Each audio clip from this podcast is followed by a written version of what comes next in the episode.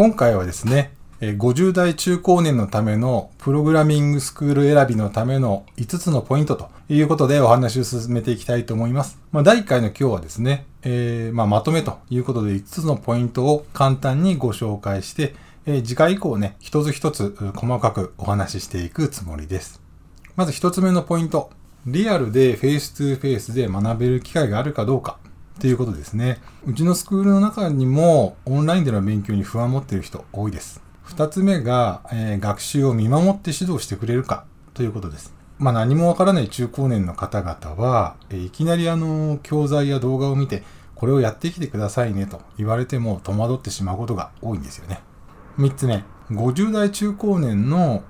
超初心者の指導方法を知っている先生がいるかどうか、あるいはそういう指導方法に長けたスクールかどうかということですね。えー、まあ、通常の、えー、若い人向けの教育方法だと、50代中高年の方々にはですね、ちょっととっつきにくかったり、えー、やっぱり難しいなっていう印象を与えてしまったり、え、することがあります。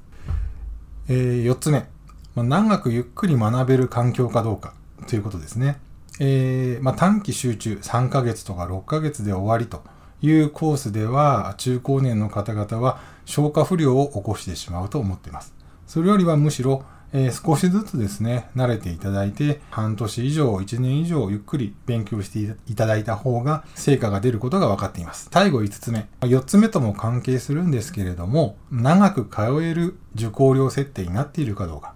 ここも押さえてみてください。3ヶ月、6ヶ月で30万円とか50万円、あるいは100万円なんていうところは何が何だかわからない、あるいはプロを目指しているわけではない中高年の方々が長く続けるにはあまり適さないんではないかなと思っています。えー、次回以降ですね、この1から5までの項目を一つずつ、もう少し詳しくね、ご説明していきたいと思います。えー、では次回お楽しみに。